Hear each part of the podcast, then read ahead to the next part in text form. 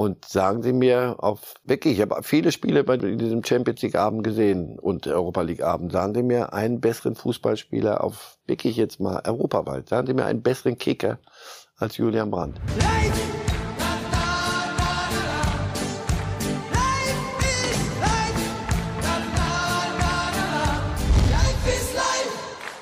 Herzlich willkommen zu einer neuen Ausgabe Reif ist live. Ganz herzlich willkommen zurück. K.O.-Phase Champions League und Europa League und ganz herzlich willkommen natürlich Marcel Reif, der dieser Sendung seinen Namen gegeben hat. Schönen guten Schön, dass Sie mit dabei sind. Herr Reif, wir haben in Europa zwei deutsche Siege, ein deutsches Remis und eine deutsche Niederlage.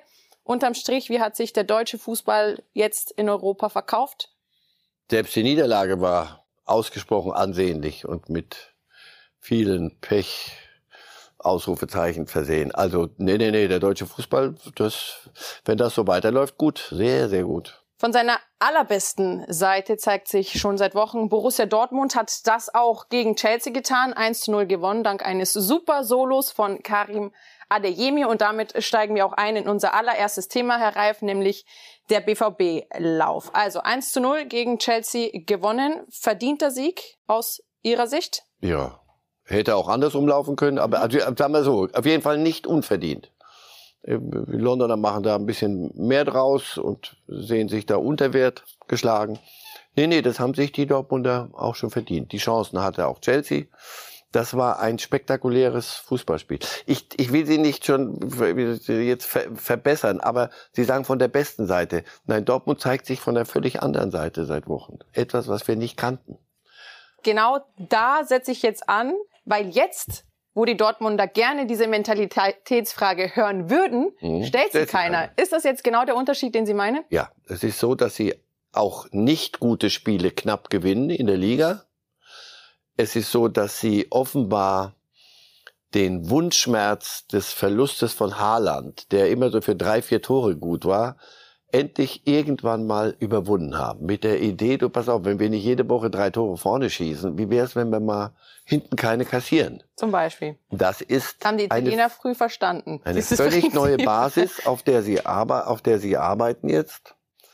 Und dann haben sie Neuzugänge.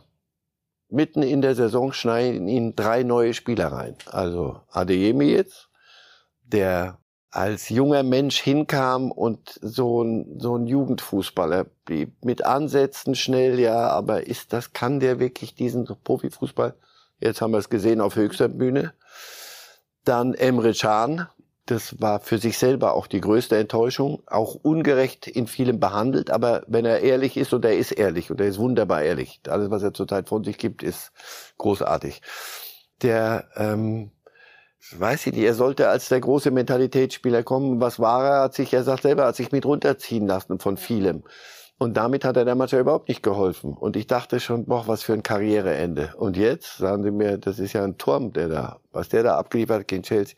So, und dann mein, mein äh, neuer Lieblingsspieler, den ich vor drei Jahren schon mal als Lieblingsspieler hatte in Leverkusener ja. Zeiten. Und der dann sich als eine, weiß ich nicht, als ein Talentverschleuderer der schlimmsten Art entpuppt hatte, Julian Brandt. Und der jetzt plötzlich, weiß ich, in, in welchem Kostüm der früher aufgetreten ist, jetzt ist der da. Und sagen Sie mir auf wirklich, ich habe viele Spiele bei diesem, diesem Champions League Abend gesehen und Europa League Abend. Sagen Sie mir einen besseren Fußballspieler auf wirklich jetzt mal europaweit. Sagen Sie mir einen besseren Kicker als Julian Brandt. So, die schneiden den rein.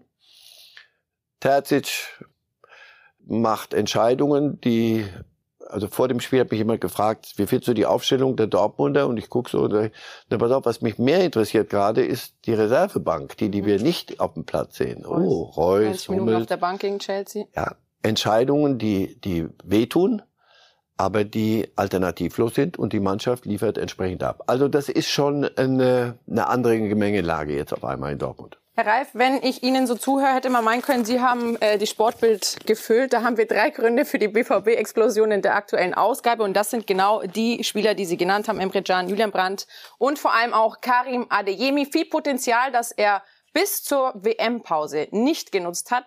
Seitdem zündet er. Eine Erklärung findet Edin Terzic. Ja, wir haben ja jetzt schon in den, in den letzten Tagen und Wochen häufiger darüber gesprochen, ähm, dass er sich sehr fleißig zurückgemeldet hat nach der WM. Er hat schon in der, in der Woche dann, die wir dann noch in Dortmund gearbeitet haben, richtig Gas gegeben. Wir haben dann natürlich auch über ein paar Dinge gesprochen und er hat sich ein paar Dinge vorgenommen. Er hat auch in seinem persönlichen Umfeld ein paar Sachen umgestellt. Wir dürfen auch nicht vergessen, es ist ein junger Kerl, ähm, der jetzt zwar schon auf diesem Niveau jetzt ein paar Jahre unterwegs ist, aber es ist natürlich auch nicht leicht, dann äh, hier nach Dortmund zu kommen. Ich glaube, dass das Trikot vom BVB ist vielleicht auch nochmal einen Ticken schwerer als das Trikot von Salzburg. Die Erwartungshaltung war sehr groß ähm, und trotzdem ist er sehr gut in die Vorbereitung gestartet. Im Sommer hat sich dann leider verletzt und war dann sechs Wochen raus und musste sich dann zurückkämpfen, hatte dann auch ein bisschen Pech ähm, in der Bundesliga in der einen oder anderen Situation. Aber jetzt äh, ist, er, ist er endlich angekommen und wir hoffen einfach, dass wir weiterhin so viel Spaß an ihm haben. Und ganz Dortmund macht aktuell Spaß. Wie würden Sie die aktuelle Leistungs- und Arbeitskultur beim BVB beschreiben? Was hat sich geändert? Spitzenclub mit den Ansprüchen äh, endlich den Frieden gemacht wissen, dass es mehr braucht als mal äh, Tralala und Hopsasa und die Welt sagt, boah, könnt ihr aber tollen Fußball spielen. Ja, okay, gut, nächste Woche, ja, das lief jetzt nicht so toll. Äh, ja, nun, das Leben ist hart.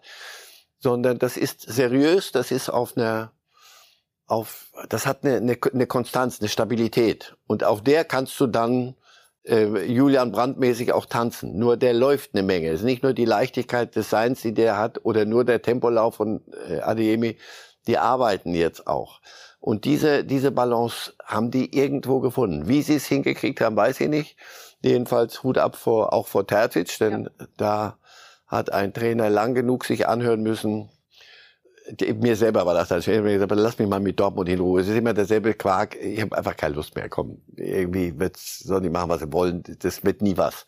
Jetzt hast du das Gefühl, Kameraden, das ist richtig gut. Und wenn Chelsea sich das Spiel nochmal anguckt, werden sie so fröhlich nicht ins Rückspiel gehen, sondern werden sagen, du, wir liegen 0-1 hinten gegen die Mannschaft, gegen die ein Tor machen, wird schwer. Und was man Terzic auch hoch anrechnen muss, ist, dass er knallhart durchzieht. Also er stellt die persönlichen Interessen und auch den Status einiger wohlverdienter Spieler zurück und konzentriert sich wirklich auf das, was aktuell ist und wer Leistung bringt und sagt unter anderem dazu, dass Marco Reus 90 Minuten auf der Bank Platz nehmen musste. Es tut mir natürlich brutal leid, sagt er, aber es geht nicht nur um Marco. Wir hatten auch andere Jungs, die nicht eingewechselt wurden. Er muss es respektieren, aber nicht akzeptieren. Sind das genau die richtigen Worte, die ihr in diesem Zusammenhang findet? Absolut. Und du hast das Gefühl, äh, Punkt. Aber ich hätte noch eine Nachfrage. Welche könnte das denn noch sein? Was denn, was ist unklar? So what part of no don't you understand? Was, was war da unklar? War das respektlos gegenüber Reus? War das äh, einen, einen verdienstvollen Spieler schlecht gemacht? Überhaupt nicht. Und, und sehr schön. Er ist, er ist ja rhetorisch wirklich nicht schlecht ähm, Terzic, also der muss das äh, respektieren. Respekt, weil der, hier geht's um mehr als das ist der Club. Aber akzeptieren, wenn der sagt, ist doch alles super, sitze ich halt auf der Bank, das, das ist das Einzige, was er nicht darf. Also in einen, in ein, zwei Sätzen kurz zusammengefasst und damit ist das Thema weg. Da gibt's ja. auch keine Deutungsprobleme. Wenn wir nachher noch über Deutungshochheiten reden. Auch das machen sie sehr gut gerade. Viele Gewinner, vor allem die Problemkinder und auch zwei große Verlierer mit Marco Reus und Mats Hummels. Heißt das, die beiden, wenn es so weitergeht, sind im Sommer weg? Das weiß ich nicht. Da, da ist noch ein bisschen Zeit, aber die werden auch noch Spiele bis dahin mhm. haben. Und auch da, ich will nicht wegmessern, kurzer, wieder, kurzer Widerspruch. Reus ist im Moment so ein bisschen still in der Ecke und ähm, leidet erkennbar. Während Hummels macht alles richtig. Hummels sagt jetzt, dann kümmere ich mich von außen um die Dinge. Da wie er Mukoko nach der Verletzung mit in, zum Kabinengang bringt, wie er da mitjubelt jetzt hier, wie er nicht, nicht irgendwelche hintenrum irgendwelche äh, Bemerkungen fallen lässt, sondern macht alles richtig. Und das führt zur Stabilität in so einer Gruppe auch oder trägt dazu bei. Also, ähm, ja, diese Klarheit wird es brauchen, weiterhin. Äh, und, und was denn sonst? Ist ja alternativlos. Wir können ja hier keine, keine Bonbons verteilen, sondern wenn sie was erreichen wollen, und jetzt haben sie gemerkt, hey, wir können ja sogar was erreichen, so wie, wie wenn wir so weitermachen, dann wird es nicht anders gehen. Ob das am Ende dazu führt, dass Marco Reus bei Hummels, wenn, könnte ich mir noch vorstellen, dass er noch ein Jahr bleibt. Bei Marco Reus habe ich auch so das Gefühl, möglicherweise wird er selber für dich sagen. Und ich hoffe, dass das dann gemeinsam gelöst wird, anständig endet, ja. äh, endet eine, eine so lange Zeit. Denn er ist ein verdienstvoller Spieler und er hat noch Fußball in sich. Die Frage wird sein, und hatte auch immer sehr großes Verletzungspech, muss man an der Stelle so, auch leider erwähnen alles bei Marco. Erklärbar. Was auffällt, Edin Terzic elektrisiert die Mannschaft und nicht nur, dass die Sorgenkinder wieder aufblühen, sondern sie haben ja auch einen unfassbar guten Torhüter mit Gregor Kobel, kommt auch noch dazu. Ich weiß nicht, wie Sie das sehen, aber man hat das Gefühl, da geht diese Saison wieder was bei Dortmund, zumindest in dieser aktuellen Verfassung. Wie kann der BVB diese Verfassung halten und seine beeindruckende Siegesserie von sieben Siegen in sieben Spielen jetzt fortführen. Indem sie sich nicht wieder von uns einlabern lassen, so jetzt müsst ihr aber die Bayern endlich schnappen, jetzt müsst ihr endlich das, jetzt müsst ihr das, jetzt müsst ihr das.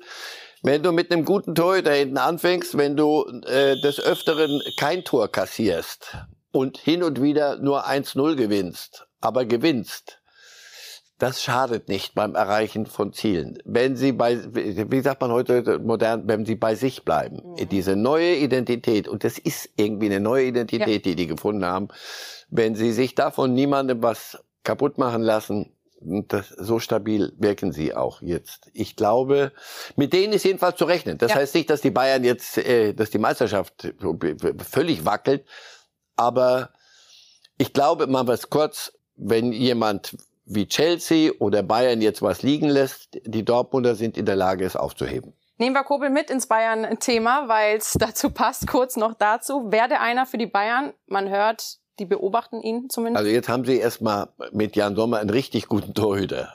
Sie haben noch einen Manuel Neuer, der eventuell und wie auch immer darüber wird, wird uns noch monatelang beschäftigen, der zurückkommt.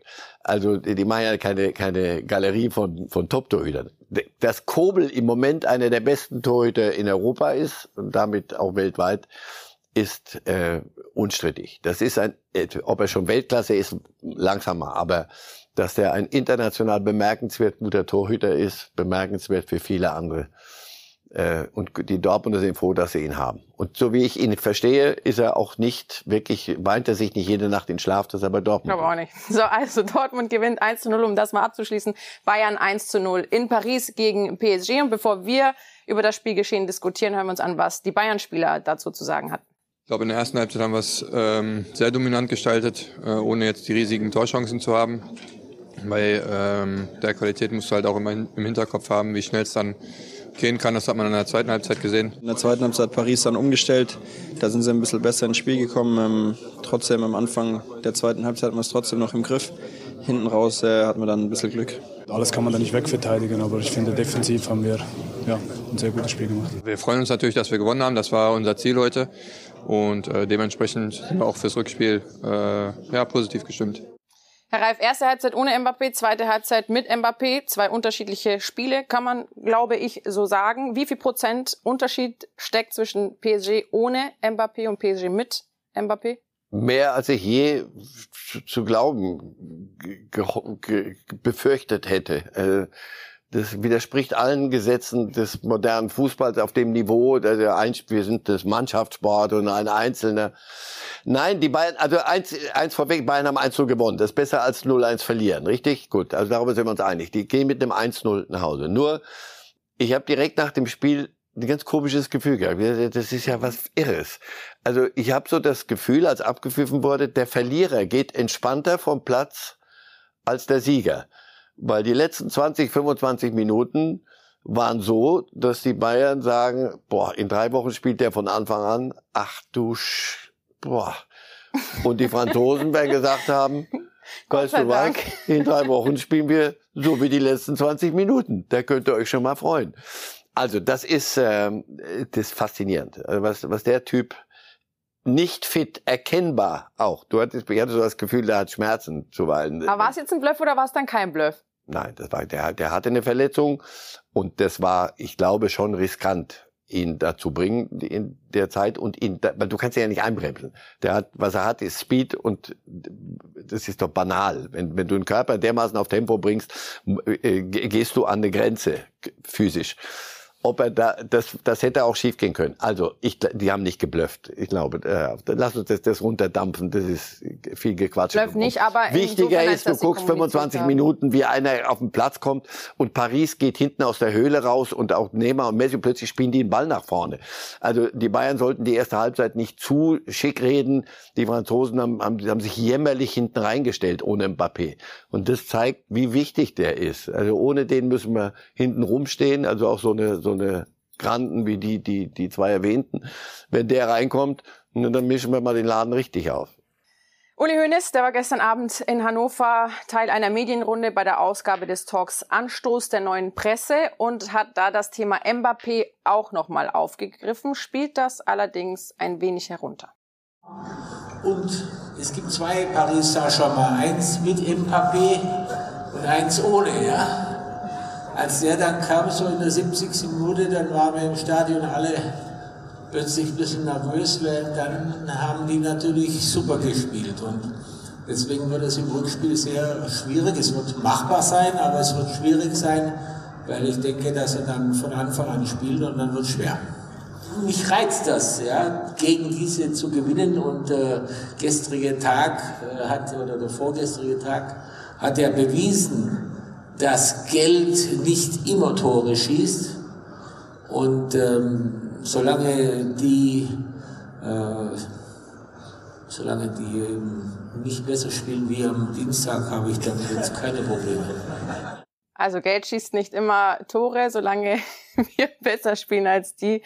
Es war jetzt ähm, von Uli Hoeneß äh, ein selbstbewusster, romantisierender Auftritt, würde ich mal sagen. Also der, hoffentlich bleibt so.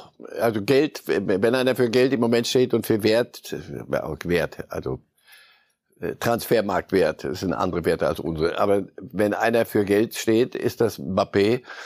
Hoffentlich schießt er auch in München in drei Wochen keine Tore, denn es sieht zuweilen danach aus, als könnte er das. Hören wir uns ihn auch nochmal an, Mbappé, in Bezug auf das Hinspiel und dann auch mit Vorschau auf das Rückspiel.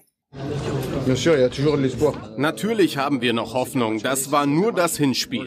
Es ist erst vorbei nach beiden Partien. Wir werden hart arbeiten, versuchen, alle Spieler zurückzubekommen und die kommenden Spiele zu gewinnen. Ich habe mich körperlich so gut gefühlt, wie es eben möglich war. Keine 100 Prozent, aber gut genug, um den Jungs zu helfen und etwas zu spielen. Der Trainer hat mir gesagt, ich solle versuchen, so viel Einfluss wie nur möglich zu nehmen auf das Spiel und dem Team einen Boost zu geben. Sie haben es gebraucht. Leider habe ich es verpasst, das Ergebnis zu ändern, aber wir haben gute Gründe für Hoffnung. Wir werden uns erholen von den ganzen Verletzungen. Wenn wir wieder bei 100 Prozent sind, haben wir eine echte Chance weiterzukommen. Von solchen Partien träume ich. Für diese Duelle lebe ich und ich denke, das geht jedem Fußballer so. In der Champions League findest du die besten Spieler der Welt. Heute waren es zwei großartige Aufstellungen. Ich liebe es, gegen die Besten zu spielen, deshalb war ich auch frustriert, dass ich es nicht von Anfang an konnte. Der ist auf jeden Fall noch nicht fertig und der ist heiß aufs Rückspiel. Das merkt man Mbappé. Messi sorgt währenddessen in Paris aktuell auch für Schlagzeilen, weil seine Vertragsverlängerung ins Stocken gerät. Also doch USA ab Sommer für Lionel Messi? Das wird auch vom Rückspiel jetzt ein bisschen abhängen. Also wir tun jetzt so, als das schicke Spiele. Ja, sind tolle Spiele. Paris, Bayern, nur ein, äh, ein, ein Dinosaurier, ein, ein Gigant ist, ist raus nach dem Achtelfinale und hat massive Probleme damit. Also bei den Bayern wird's, werden viele Dinge anders besprochen als äh, Vorsicht nicht wird der Trainer nicht rausfliegen und der der Club wird sich auch nicht auflösen, aber das ist doch klar. Achtelfinale wieder raus wäre für die Bayern puh und für die Franzosen wäre es puh denn äh, das ist dann weit unter dem, was die Eigner wollen, französischer Meister werden, Entschuldigung. Bei Paris war es noch schlimmer, das Ausscheiden als Glaube ich auch. Aber auch für die Bayern wäre es. Deswegen will ja. ich immer nicht kleinreden. Aber für die Franzosen und deswegen Messi, um dann was, um, um wieder französischer Meister zu werden, mit allem Re Respekt. Nein, natürlich wird er sich das überlegen. Was ist das für eine Art Fußball hier? Was wollen die hier eigentlich? Wenn die rausschmieren im Achtelfinale, gibt es ganz sicher einen neuen Trainer und dann die schmeißen ja alles immer dann völlig um. Und will er das noch oder gehe ich ein bisschen, Madame würde gern die, die Hälfte der Strecke nach Buenos Aires und Miami würde da sehr gut liegen. Also ich könnte mir vorstellen, dass der irgendwann sagt, du ich bin Weltmeister geworden gerade, ich habe so viel Druck gehabt, ich muss mir das nicht auch noch in Paris ständig auflabern lassen. Ich gehe nach ich gehe Richtung Heimat. Eine fette Villa hat er sich ja schon gekauft in Miami. Ja. So, Messi, so lassen wir mal so stehen. Weil er es kann. Wer auch noch für Schlagzeilen gesorgt hat, nicht in Paris, aber rund um das Spiel gegen Paris und seit Wochen schon ist Manuel Neuer seit seiner Verletzung, seit seinem gegebenen Interview, das für richtig, richtig viel Trubel gesorgt hat. Der hat sich auch im Gegensatz zu seinen Mannschaftskollegen auf Social Media nicht zum Spiel gegen Paris geäußert. Andere haben viele Glückwünsche geschickt, viel Glück und so weiter. Manuel Neuer nicht, der blieb still. Sein letzter Post war der zum Aus von Toni Tapalovic. Und jetzt hat sich auch Hoeneß zu Wort gemeldet zur Causa Neuer. In der Leipziger Volkszeitung sagt er, das Interview hat für Wirbel und Aufregung gesorgt und auch mich überrascht. Die Medien haben in den ersten Tagen den Taktstock und die Deutungshoheit übernommen. Das darf und wird so nicht bleiben. Wer Uli Hoeneß kennt, weiß, das ist für ihn das Worst-Case-Szenario. Die Verantwortlichen des FC Bayern sagt, er werden sich in Kürze zu der Angelegenheit öffentlich äußern. Rund ums Paris-Rückspiel am 8. März könnte dafür der richtige Zeitpunkt sein. Was will Uli Hoeneß damit sagen? Was soll dann verkündet werden? Also erstens ein Hunderter dagegen, dass das rund um das Spiel. Wenn rund nach dem Spiel ist, dann bin ich dabei. Vor dem Spiel haben sie offensichtlich, denn sie haben ja gemerkt, jetzt vor Paris und während Paris, äh, gab es nicht ein, nicht einen Fall, nicht mal ein, ein, ein Stirnrunzeln bei irgendeinem, denn mhm. das war Gesetz. Zu dem Thema bitte nicht, jetzt konzentrieren wir uns auf Paris. Das Rückspiel wird auch entsprechend wichtig sein. Was will Uli Hoeneß? Uli Hoeneß möchte nicht, dass wir hier äh, rumspekulieren. Sie, und das liegt aber an Ihnen. Sie werden irgendwann mal sagen müssen, was passiert jetzt? Gibt es eine, eine vereinsinterne Strafe? Darum geht es doch. Setzt er damit auch ähm, Hassan Salihamidzic und Oliver Kahn unter Druck, bewusst? Ich weiß nicht, ob sie möglicherweise sprechen sie ja doch noch das eine oder andere vorher ab und der eine übernimmt die Rolle des die, die Uli Hoeneß Rolle, jetzt machen wir mal ein bisschen knurr knurr und die anderen regeln das in Ruhe erstmal intern. Das ist ein Thema. Wir reden über Manuel Neuer, das ist Welttorhüter Mannschaftskapitän und nicht über irgendeine Bratwurst da, sondern das wird uns beschäftigen, das ist laut und das müssen sie irgendwann mal relativ deutlich klären. Und da ist es nicht damit getan, wir wünschen Manuel jetzt erstmal gute Besserung bei seiner Rekonvaleszenz, sondern wir fragen, ja klar, aber ihr hattet doch gesagt, oder waren da nicht noch Dinge, die da vertragsmäßig und wie läuft das so? Das wird ein Thema werden bis zum Sommer. Und Sie werden aber erstmal glauben dass mir, wir werden bis zum bis zum Abpfiff des Spiels. Müssen wir wieder Paris. eine Pressekonferenz aller Abteilungen Attacke befürchten das, oder nicht? Das wäre früher so gewesen. Das machen sie, werden sie anders lösen. Aber wir werden rechtzeitig erfahren, was sie entschieden haben. Und dann wird man gucken, wie Neuer reagiert. So einfach, wie Uli sagt. Das deckeln wir das mal, damit hat es sich, wird es dem nicht werden. Dazu ist die Causa zu fett. Dafür ist Bayern aktuell beim Blick auf die Tabelle zumindest Stand jetzt zufrieden, denn noch ist Bayern auf Platz 1 mit einem Pünktchen vor Union Berlin, über die wir dann im Europa League Block auch noch sprechen werden. Auf der 3 der BVB, soweit die erste Tabellenhälfte und erster der zweiten Tabellenhälfte ist dann Bayerns kommender Gegner, nämlich Borussia Mönchengladbach. Die Gladbacher schwimmen im Nirgendwo der Tabelle auf Platz 10. Am vergangenen Spieltag gab es zudem auch noch eine 1 zu 4 Klatsche gegen Hertha, gegen Schalke auch nur einen Punkt. Und das hat sich Farke zum Anlass genommen, um in einer Pressekonferenz zu einem Monolog anzusetzen. Und diese fünf Punkte hat er zu kritisieren. Und wir haben im Sommer hier eine Situation gehabt, als wir in die Gespräche eingestiegen sind wo der Verein gesagt hat, wir kommen gerade aus dem Abschießkampf. Und das ist Realität. Nicht was vor drei Jahren war, sondern wir kommen aus dem Abschießkampf. Und das Jahr davor haben wir uns auch nicht für Europa qualifiziert. Wir kommen aus dem Abschießkampf. Fakt. Zweiter Punkt ist, wir haben eine wirtschaftliche Situation, wo wir nicht sagen können, wir können den Kader mal eben jetzt umbauen und äh, uns ähm, äh, finanziell ins Risiko gehen und uns bewusst verstärken, sondern ganz im Gegenteil, wir wollen sogar noch Transfererlöse einnehmen. Punkt drei war, dass ein Riss durch den Verein gegangen ist zwischen Mannschaft und, äh, und Fans. Dazu kommt noch Punkt vier, dass wir gesagt haben, wir sind wir haben eine Truppe, die im Umbruch ist, die neue Energie braucht, wo wir, wo wir, äh, wo wir neue frische Kräfte brauchen, weil die Jungs langsam in ein Alter kommen, wo einfach neue Energie reinkommen muss. Und Punkt fünf äh, ist der Punkt, ähm, dass wir auch eine andere Art und Weise vom Fußball hier implementieren wollen. Und da haben wir uns alle zusammen in den Gesprächen angeguckt und haben gesagt, in so einer Situation, da brauchen wir überhaupt nicht über die Top 6 zu sprechen. Da ist Champions League und Europa, das ist komplett unrealistisch. Für uns geht es darum, eine stabile Runde zu spielen in so einer Situation. Hat er damit recht oder versucht er seine Person damit zu schützen?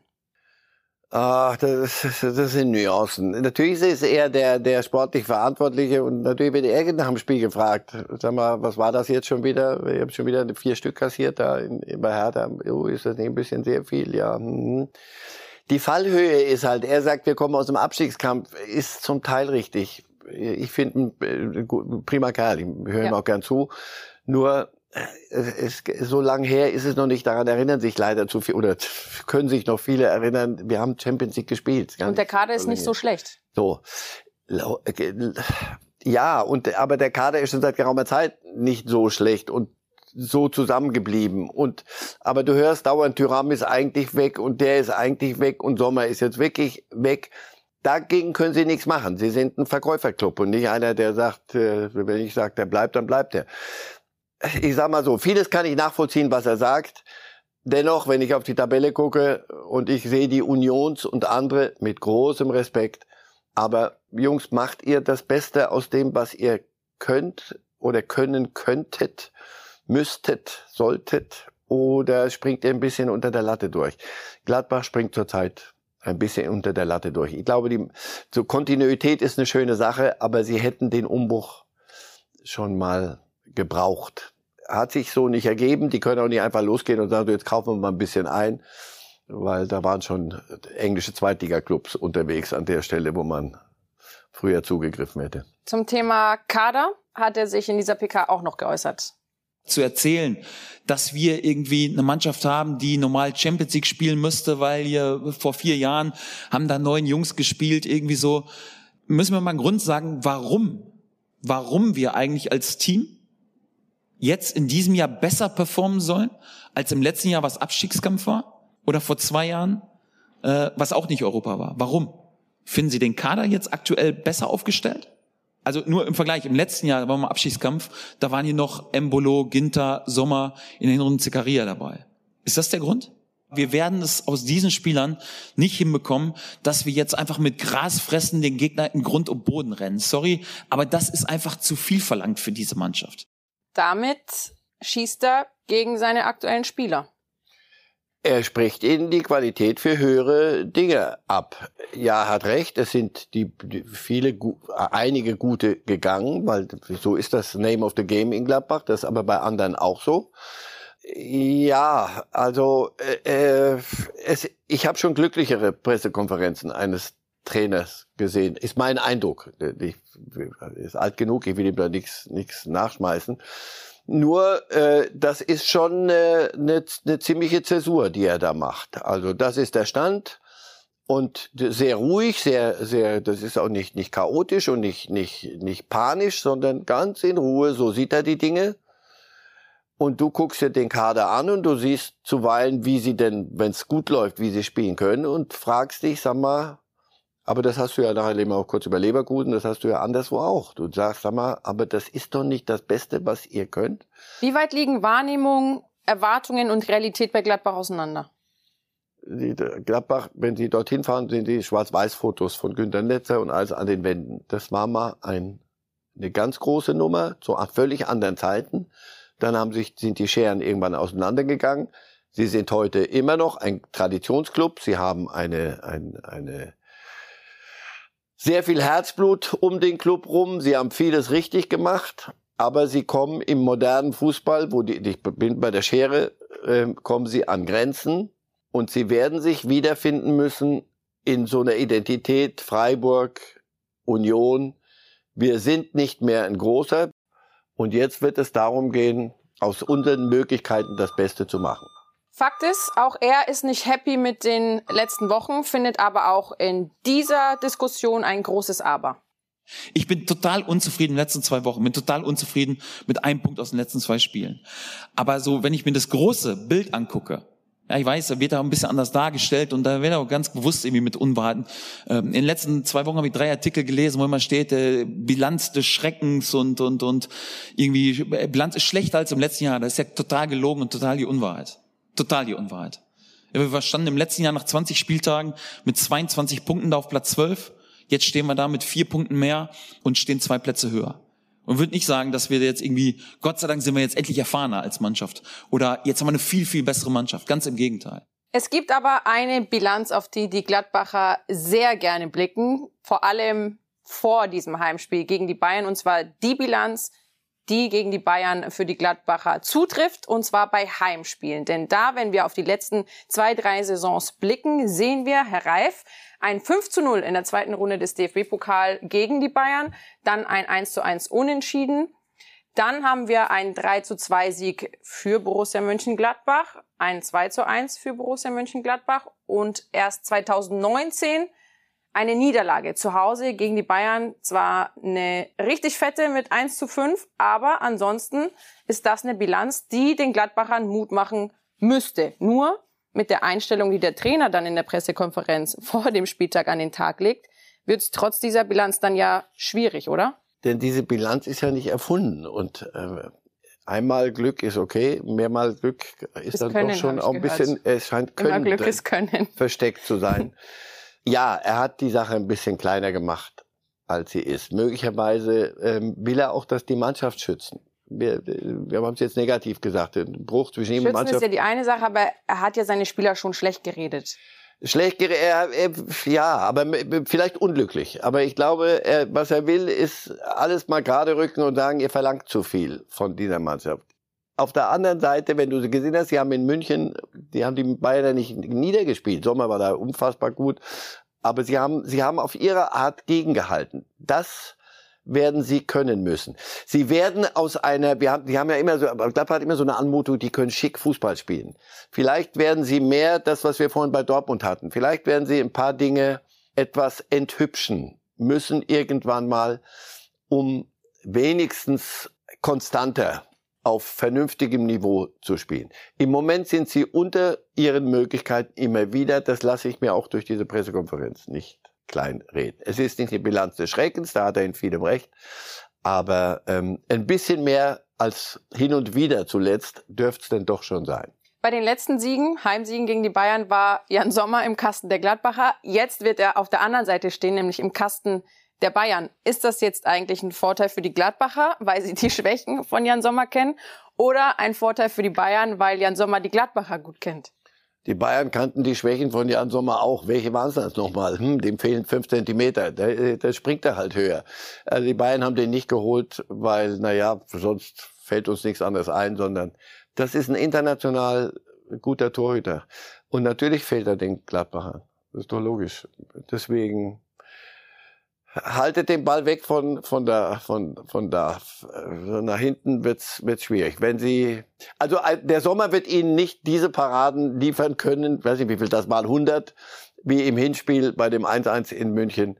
Das äh, werden sie ist hier der ist es auf der anderen Seite. Und natürlich ist das eine Schwäche was glauben Sie wie der empfangen wird in Gladbach ich, wenn, wenn die Menschen bei Verstand sind, denn so wie er gegangen ist, haben sie ein böses Wort gehört, haben sie irgendwas Schlechtes gehört.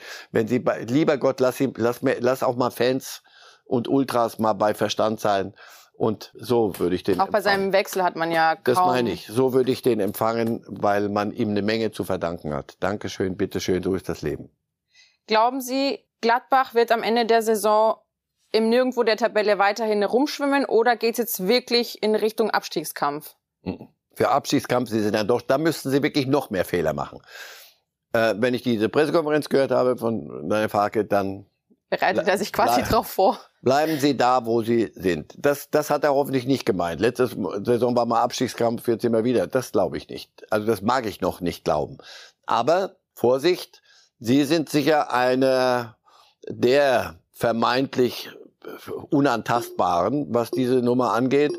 Wenn diese Bochums und andere sich plötzlich nicht ans Drehbuch halten und ihren Abstiegskampf da versuchen zu überleben, dann rutscht dann ganz schnell mal, fragen Sie mal bei Hertha nach und sowas, rutscht dann irgendeiner rein, der sich für viel zu gut dafür hält. Gegen Hertha hat der Gladbach vergangenen Spieltag 1 zu 4 verloren. Herr Reif, wir wollen auf die vermeintlichen Unions blicken, nämlich beim Thema Europa League. Die haben mit Abstieg gar nichts mehr zu tun, sondern sind ja in der Bundesliga Bayern-Verfolger Nummer eins und jetzt auch in der Europa League in den Playoffs. 0 zu 0 gegen Ajax ist auch nicht das schlechteste Ergebnis. Und haben, die haben das Tor gemacht, das aberkannt wurde, abenteuerlich, wie ich finde, aber egal und nicht egal. Aber ähm, so wie die auftreten, die Wette hätte ich verloren zum Beispiel. Also dass die bei Ajax nicht gibt. Haben Sie ihm das nicht zugetraut? Ich habe gesagt, die verlieren knapp, die werden nicht weggeschossen, aber äh, da, bei Ajax haben die keine Chance. Daraufhin sagen die, wir haben ja nie eine Chance. Was, was ist dein Problem? Bei unser Problem ist das nicht. Ihr könnt da gern drüber fachsimpeln. Wir haben nie eine Chance, aber dann haben sie immer eine wir, Chance. Wir fahren dahin und machen unser Ding. Und die, dann, da darf sich jetzt auch Ajax mal die Zähne ausbeißen. Union Berlin überzeugt und begeistert, sogar Uli Hoeneß. Ich habe ja vorher schon gesagt, dass die äh, sich so schön vonschleichen oder mitschleichen und wenn man die nicht ernst nehmen würde, dann würde man einen großen Fehler machen. Denn bis jetzt haben sie, ich kann mich nicht entsinnen, in, in, glaube ich, in Leverkusen haben sie mal richtig eine drüber gekriegt. Aber ansonsten haben sie keinen richtigen Rückschlag gehabt und deshalb müssen wir darauf achten, dass wir die nicht zu nahe kommen lassen und möglichst immer auf Distanz sind. Und ich glaube, nächste Woche spielen wir zu Hause gegen Union und da müssen wir sie unbedingt schlagen. Also kleine Tonprobleme da bei dieser Medienrunde in Hannover von Uli Hoeneß, aber wir haben verstanden, was er damit sagen wollte. Underdog Union muss man ernst nehmen, weil sonst wird man eines Besseren belehrt. Herr Reif, wie weit kann Union Berlin tatsächlich in der Euroleague und auch in der Bundesliga kommen? Man erwartet ja eigentlich von so einem Underdog, dass irgendwann der Zeitpunkt kommt, wo sie einkrachen, aber den Punkt kann man bei Union, glaube ich, abhaken. Also Sieht nicht so aus, als ob es passieren würde. So, wir können jedes Mal, jede Woche reden wir hier drüber, wann passiert's endlich, dass die sagen, so jetzt, oder dass sie gesagt bekommen, so jetzt reicht's Kinder, jetzt aber wieder bitte mal hinten anstellen, jetzt habt ihr lang genug die, die, die Welt genervt. Und die sagen, wir wollen doch gar nicht. Wir haben doch nie behauptet, dass wir euch da oben nerven wollen. Das ist, das ist doch nicht unser Problem, euer Problem. Also Antwort, meine Antwort ist so, so weit wie die anderen es zulassen werden weiterhin. Jeder, der heute immer noch sagt, ach komm, Union, das ist doch ein Witz, das, das, das ist doch eine, so wie, wie Urs Fischer sagt, der Wahnsinn. Nein, das ist nicht Wahnsinn. Das ist ganz einfach sein Job gemacht. Und wenn die anderen was liegen lassen und Ajax, jung, wunderbar und oh, zu Hause. Stark. Und auf einmal steht es 0-0 am Ende. Dafür kann doch, Union, doch, dafür kann Union sehr wohl was. Die Ajax musst du dann fragen. Bayern musst du fragen, wenn sie mit gegen Union jetzt spielen und sagen, komm, jetzt beenden wir mal den Wahnsinn. Ja, dann musst du es aber auch machen. Von den Möglichkeiten her, dass Bayern Union schlägt, das ist das Normalste von der Welt. Nur irgendwann, das glaube ich, haben alle mittlerweile oder die meisten begriffen, Woche für Woche ist eine Woche weg. Ja. Und noch ein Spiel weg und noch ein Spiel, wo du die endlich auf ihren Platz verweisen kannst. Die sagen, nee, ja, dann spielen wir halt wieder ein Wochenende. Zwei deutsche Siege in der Champions League, ein deutsches Remis in der Euroleague und eine Niederlage in der Euroleague. Die hat Bayer Leverkusen gegen Monaco serviert. Wie haben sich die Leverkusener präsentiert, Ihrer Meinung nach? Wild, jung, Leverkusenhaft. Das ist so. Was ja positiv wäre für Bayer ja, Leverkusen. Das war Bayer in, at its best und at its worst. Wie er sich irgendwie am Ende nicht, nicht kalt genug, nicht abgeklärt genug. Das ist, glaube ich, die Problematik dieses Clubs und dieses Kaders. Der hat ein unfassbares, unbändiges Talent und Tempo und alles. Nur äh, dann musst du es dann irgendwann auch mal musst du aufhören, talentiert Fußball zu spielen, sondern dann so jetzt ist Schluss. Und da fehlt ihnen, glaube ich, noch ein bisschen die Balance. Einer der erfahreneren Spieler ist Radetzky. Der hat aber auch mit einem Patzer natürlich da mit Schuld zu tragen an dieser Niederlage. Und normalerweise kennt man ihn mit einer relativ langen Zündschnur. Diesmal bei diesem Spiel war sie sehr kurz. Geht um eine Rudelbildung in, äh, bei dem Spiel Leverkusen gegen Monaco und die jungen Spieler, die sich darin mit haben einwickeln lassen. Jeder dieser neuen Generationen, sagt er zu diesem Zwischenfall, denkt sich, dass er einen größeren Schwanz als der andere hat. Ich verstehe das nicht. Alles Kinder. Das ist unglaublich. Angesprochen auf diese jungen Wilden. Herr Reif meint er genau die. Wen meint er aber genau damit? Ach, der, der, bei den eigenen ja auch. Das ist doch, auf der anderen Seite, ich meine, was, was ist da groß, ist da groß passiert? Es war viel Emotion. Es war ein wildes Spiel mit unendlich hin und her und, und einem Tempo und einem Feuerwerk. Aber hat er recht damit, bezogen auf die neue Generation Fußballer? Ja, dass es dann, nur darum geht, hallo, will- willkommen in der Realität. Du bist doch lang genug dabei. Das sind andere als er. Äh, zweitens war er ganz mies gelaunt an dem Abend und mit gutem Grund auch. Auch bei den beiden anderen Toren, die dann fielen, fand ich, war er nicht auf der ganz großen Radetzky-Höhe, denn der kann auch ganz toll. Also, das ist so. Die Jungen sind ein bisschen wild. Das ist auch das Vorrecht von Jungen. Da brauchst dann erwachsene Menschen drumherum und ihn auch, der dann hoffentlich in der Kabine sagt, er ist der Kapitän. So Kinder, darf ich mal, ihr, ihr gefährdet damit den Laden hier. Lasst uns mal bitte vernünftig sein. Und bei dem, bei Monaco war das doch genauso. Die Älteren haben sie Volland gesehen oder sonstige. Nein, die Jungen gehen da aufeinander los. Ein bisschen Schulhofrauferei war das. Also der Richtigkeit halber, viele Unentschieden gab es an diesem Euroleague-Abend. Barcelona und Manchester United trennen sich 2 zu 2 und auch Juve mit einem Unentschieden gegen Nantes. Die Roma verliert gegen Salzburg. Puh. Lassen wir so stehen, unkommentiert. Wir blicken jetzt auf La Liga. Herr Reif, 21. Spieltag, nämlich der Mittwochabend war ja vollgepackt mit Spielen. Man wusste gar nicht, welche Fußballspiele man sich angucken sollte. Deswegen fassen wir auf jeden Fall Real gegen Elche nochmal für Sie zusammen. Der frisch gebackene Clubweltmeister Real Madrid startet nämlich richtig gut in die Partie. Das ist Asensio, aber Majalan, González und Raul Guti, die gucken da nur zu. Er sagt Dankeschön und macht in der achten Minute das 1 zu 0. Asensio sein drittes Ligator, sein fünftes insgesamt in dieser Saison. Das 2 zu 0, das bescherte dann Benzema per Elfmeter, das, das Handspiel von Enzo Rocco. Elfmeter gibt's, Benzema verwandelt selbst 2 zu 0 nach knapp 30 Minuten und da wusste man eigentlich schon, hier ist für Elche heute Abend nichts äh, zu holen. Das 3 zu 0 fiel nämlich auch noch in Durchgang 1 in der 45. Minute. Rodrigo mit dem Hacken an González vorbei gewesen. Hier geht er dann zu Boden und dann gibt's erneut Strafstoß, erneut eine Aufgabe für Karim Benzema und erneut sagt er, das Ding lasse ich mir nicht nehmen. Und mit diesem Treffer zieht er übrigens an Raúl-Legende, an Real-Legende Raúl vorbei. Und dann haben wir das 4 zu 0 auch noch. Rodrigo Camavinga in der 80. Minute ist es dann Modric, der das Ding abschließt und das 4 zu 0 dann da perfekt macht. Blick mal kurz noch auf die Tabelle in La Liga, die sich dann nicht verändert, zumindest nicht in der Spitze, durch diesen Sieg von Real Madrid. Denn Barcelona weiter auf Platz 1 mit deutlichem Abstand. Acht Punkte sind es vor Real Madrid.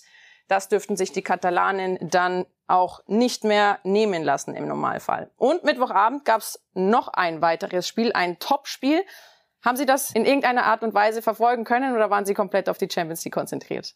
Ich musste in Zürich arbeiten und wir haben natürlich die, den, den großen Fußballabend verfolgt und die Wahrheit ist, auf so einem Laptop, wie Sie ihn da liegen haben, wir dann klar äh, geguckt, was macht, macht City bei, bei Arsenal. Das ist schon ein, äh, mit das, ein, ein entscheidendes Spiel gewesen. Noch nicht endgültig, aber ein wegweisendes.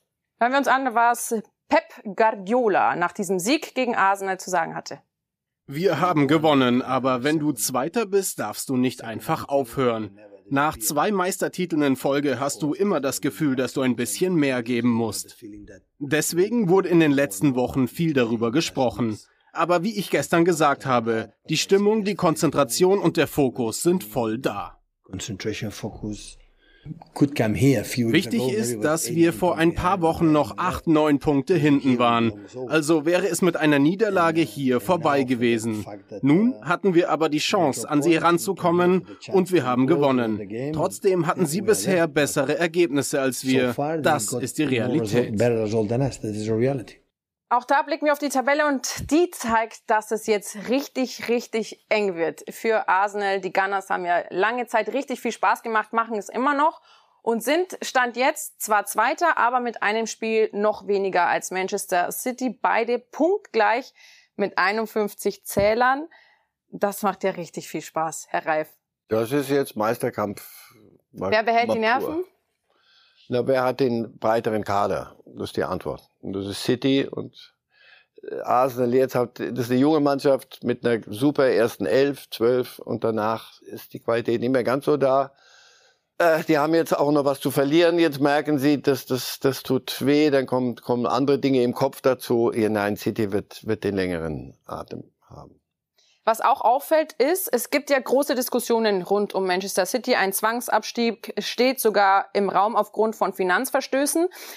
Das ist ja bei Manchester City nicht unüblich. Gab es schon, auch vor zwei Jahren. Damals hatte Pep Guardiola wortlaut geäußert, er würde, wenn es so kommt, tatsächlich auch den Absprung wagen. Wenn er mich anlügt, wenn man ihn, genau, wenn die Bosse ihm etwas verheimlichen würden oder ihm gegenüber nicht ehrlich wären. Jetzt sitzt er da so fest und sicher im Sattel und so selbstbewusst, dass er bleibt. Man hat plötzlich das Gefühl, dass diese ganze Diskussion ihn sogar angestichelt hat. Also könnte das Manchester City sogar noch mal einen Push in diesem Meisterschaftskampf gegeben haben? Naja, das gelingt ihm ja ganz gut dann so eine so eine äh, Wagenburg-Mentalität schaffst Ja. du ja dann. Dass du die, die wollen uns alle und die die anderen, die gönnen uns nichts. Naja, nur die gönnen uns, wir haben halt Probleme mit dem, wie ihr euer Geld äh, scheffelt und wie ihr das und wie ihr den, dem Rest der Welt erzählt, im Himmel ist Jahrmarkt. Das ist, also mit, mit mir können Sie über den über Financial Fair Play nicht reden und über Manchester City, da bin ich schon lange raus. Wie die das hinkriegen, we don't know. Das wird die große Frage sein. Er kann tun und lassen, was er will. Und in, in Manchester können sie tun und lassen, was sie wollen. Die Frage wird sein, äh, hat der Verband die Cojones, um das Ding bis zu Ende zu ziehen? Da, das ist, City ist Bayern, ist Real. Bei Real gab es tausend Dinge. Da habe ich mal gefragt, aber ihr müsst sie doch bestrafen, Real. Dann haben die mir gesagt, fahr du doch bitte hin und sorg dafür, dass Real in die vierte Liga relegiert wird. Mal sehen, was dann passiert. Also, das wird die große Frage sein. Ziehen, ziehen, ziehen die das durch? Haben die genug Beweise? Oder hat Guardiola recht, dass der Rest da nur Randale macht äh, und, und hat nichts, keine Beweise auf der Hand? Wird, wird, uns noch, wird uns noch beschäftigen. Ist noch nicht durch das Thema. Nee, noch nicht. Und nach diesem Spieltag, beziehungsweise nach diesem Topspiel halten Sie fest, City wird am Ende die Nase vorn haben. Wir blicken auf den 21. Spieltag in der Bundesliga jetzt, weil das bei uns so üblich ist am Ende dieser Sendung, nämlich die Tipps von Marcel Ja. Reif zum 21. Spieltag in der Fußball-Bundesliga. Am Freitagabend gewinnt Augsburg 2 zu 1 gegen Hoffenheim. Die Bayern schlagen Gladbach mit 2 zu 1, heißt, die Gladbacher Heimbilanz gegen die Bayern, die wird in diesem Spiel unterbrochen. Wolfsburg gegen Leipzig 1 zu 1. Bochum verliert gegen Freiburg mit 0 zu 1. Stuttgart und Köln trennen sich 1 zu 1. Und Sie sagen, Bremen schlägt Frankfurt in Frankfurt. Ich habe so das Gefühl, die, den, die Frankfurter sind mit dem Kopf sehr, sehr, sehr schon im Champions League-Spiel gegen Neapel. Nächste Hatte Woche. Am Wochenende schon so in Köln. Bin mal gespannt. So, die restlichen Tipps schauen wir uns auch noch an. Sie sagen, Union gewinnt 2 zu 0 gegen Schalke. Heißt, auch da wird Union Eine Woche we- weniger. Schon wieder. Der Wahnsinn geht weiter und wir sagen, weniger. ja, aber das, bald ist Schluss, bald werden die und bald ist Mai. Urs Fischer hat ja angekündigt, ein neues Saisonziel auszurufen. Wie könnte Nee, das er hat lauten? gesagt, ich setze mich mit der Mannschaft Ah, zusammen. ja. Und was er gemeint hat, war, ich setze mich mit der Mannschaft zusammen und wir gucken weiter, wie wir unsere Standards besser machen. Aber euch sagen wir, dass wir uns hinsetzen, um ein neues Saisonziel auszugeben. Ha, ha, ha. Dortmund schlägt Hertha 3 zu 0 und Leverkusen siegt am Sonntag um 19.30 Uhr 2 zu 0 gegen Mainz. Herr Reif, besten Dank, hat Spaß gemacht für. Ihre Einschätzungen. Danke an Sie fürs Zuschauen. Ich wünsche Ihnen ein schönes Wochenende, bleiben Sie gesund, machen Sie es gut und bis zum nächsten Mal. Lights,